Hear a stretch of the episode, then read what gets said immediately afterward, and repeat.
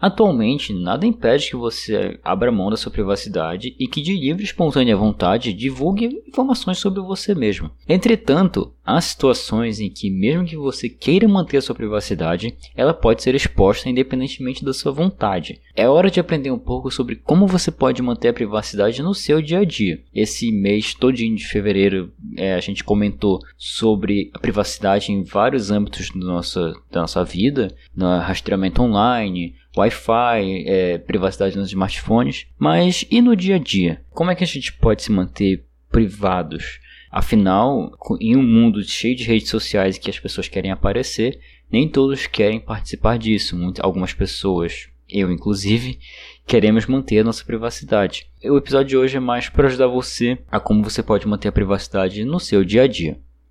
Eu posso entrar no seu smartphone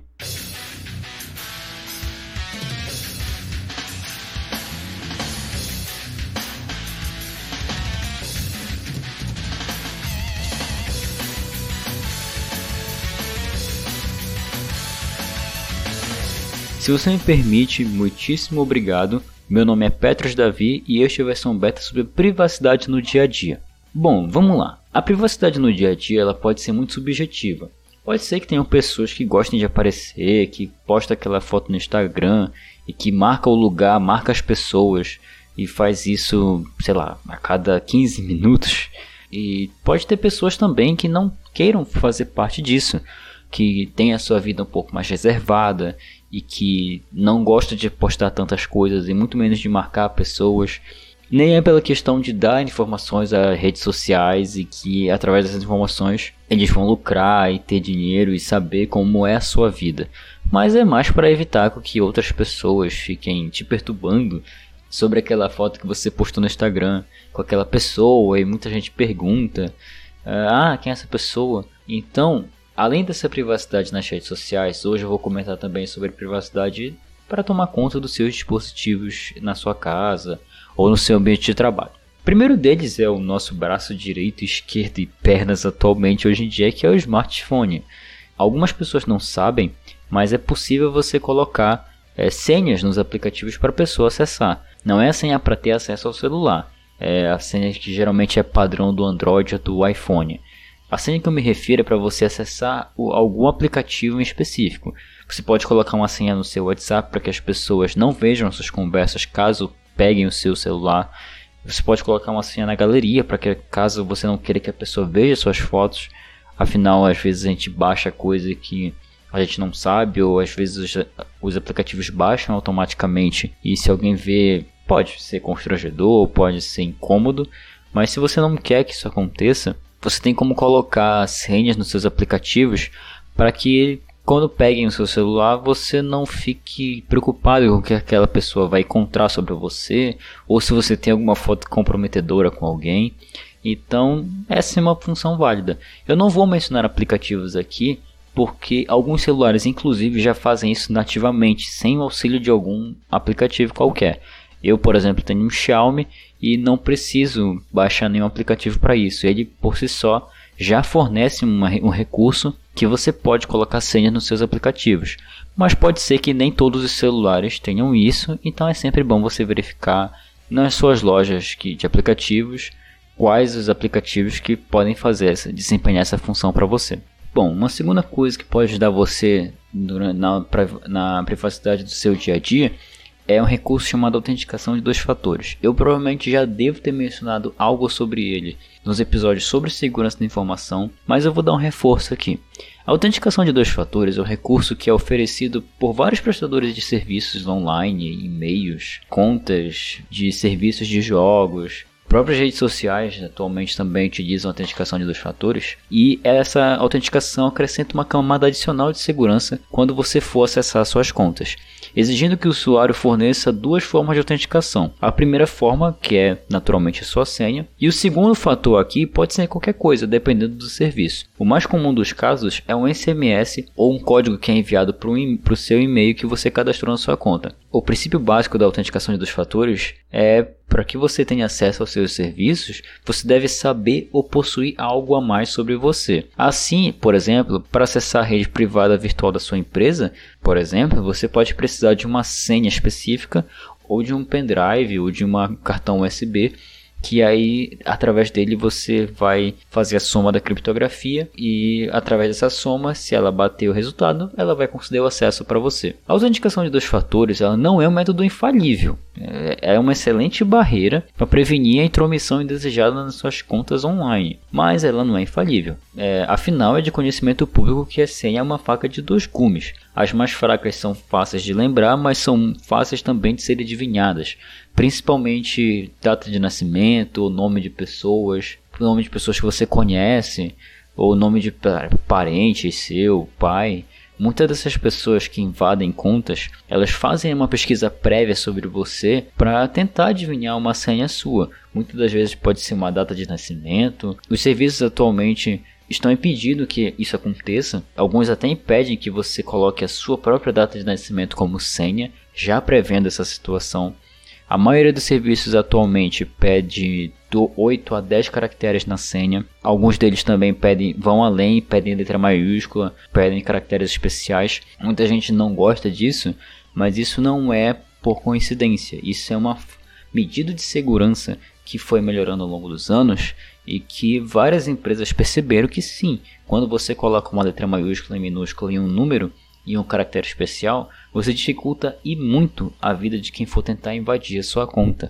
Então, vamos tentar sempre se atentar a isso. E nesse sentido, a autenticação de dois fatores, pelo menos, faz com que uma pessoa que tente invadir a sua conta não só tenha que descobrir a sua senha, como também tenha que acessar o segundo fator, seja ele por SMS, seja ele por e-mail, um, um serviço que utiliza o, a autenticação de dois fatores, que é curioso, é o Telegram. O Telegram, além de te mandar o SMS e além de poder mandar e-mail para você ou ligar para você até informando ah, o código para você acessar o segundo fator, ele utiliza o próprio aplicativo dele, ele manda uma, um código para sua própria conta e se você não tiver ela aberta em algum PC ou em algum outro celular, você não vai conseguir acessar, simples assim.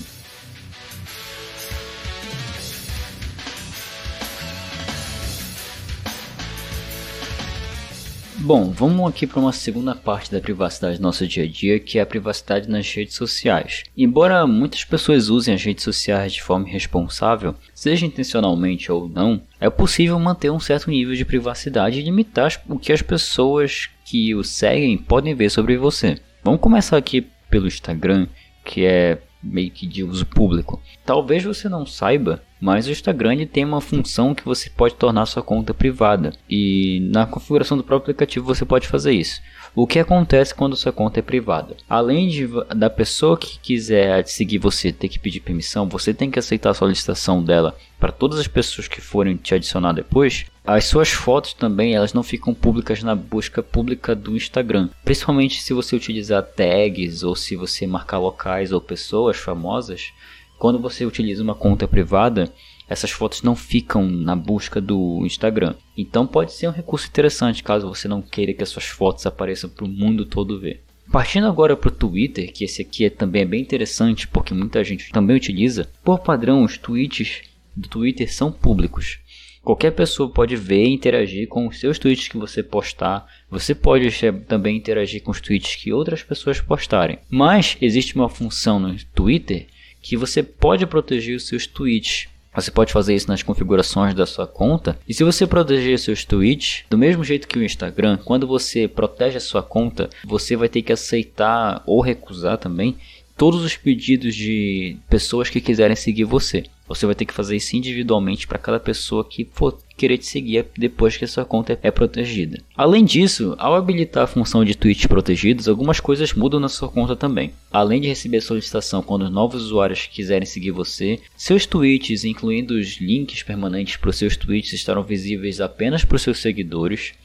Os seus seguidores não vão poder retweetar tweets seus ou retweetar ou com um comentário. Eles não terão mais permissão para isso se a sua conta for protegida. É, você não vai conseguir encontrar seus tweets pelo Google se a pessoa digitar lá o nome do seu usuário ou um link de tweet seu, de um tweet específico seu, a pessoa não vai encontrar pelo Google mais. Seus tweets protegidos poderão ser pesquisados apenas no Twitter por você e por seus seguidores. É, nem seguidores de seus seguidores vão poder ver os seus tweets, somente seus seguidores mesmo.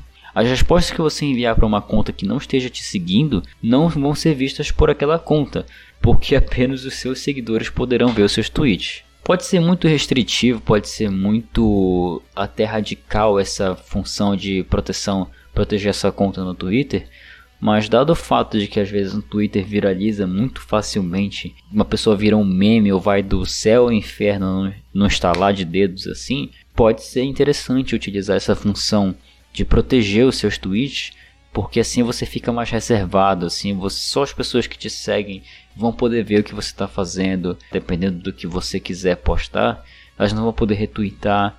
Então, se você quiser postar notícias ou informações, ou uma informação pública que só aquelas pessoas que te seguem, você que só aquelas pessoas saibam, então pode ser um recurso interessante sim para pessoas que não querem tantos holofotes ou pessoas que querem ter uma coisa mais reservada ao invés de ter que espalhar um milhão de tweets pelo mundo todo.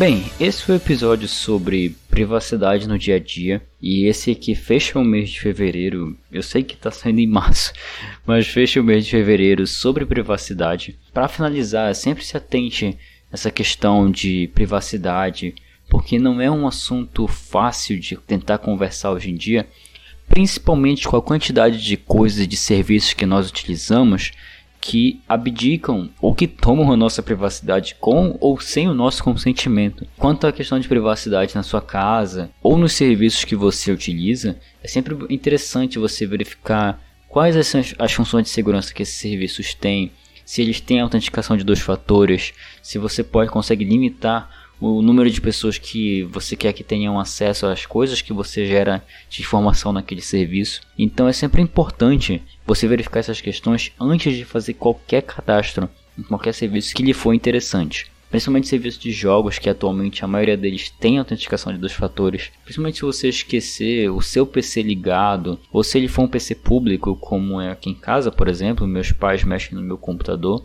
É importante você ter sempre esse controle porque uma pessoa indevida não vai ter acesso às suas coisas. Eu sou do time que todo mundo tem direito a ter sua privacidade. Não é uma coisa ruim. Todo mundo tem direito a ter sua privacidade.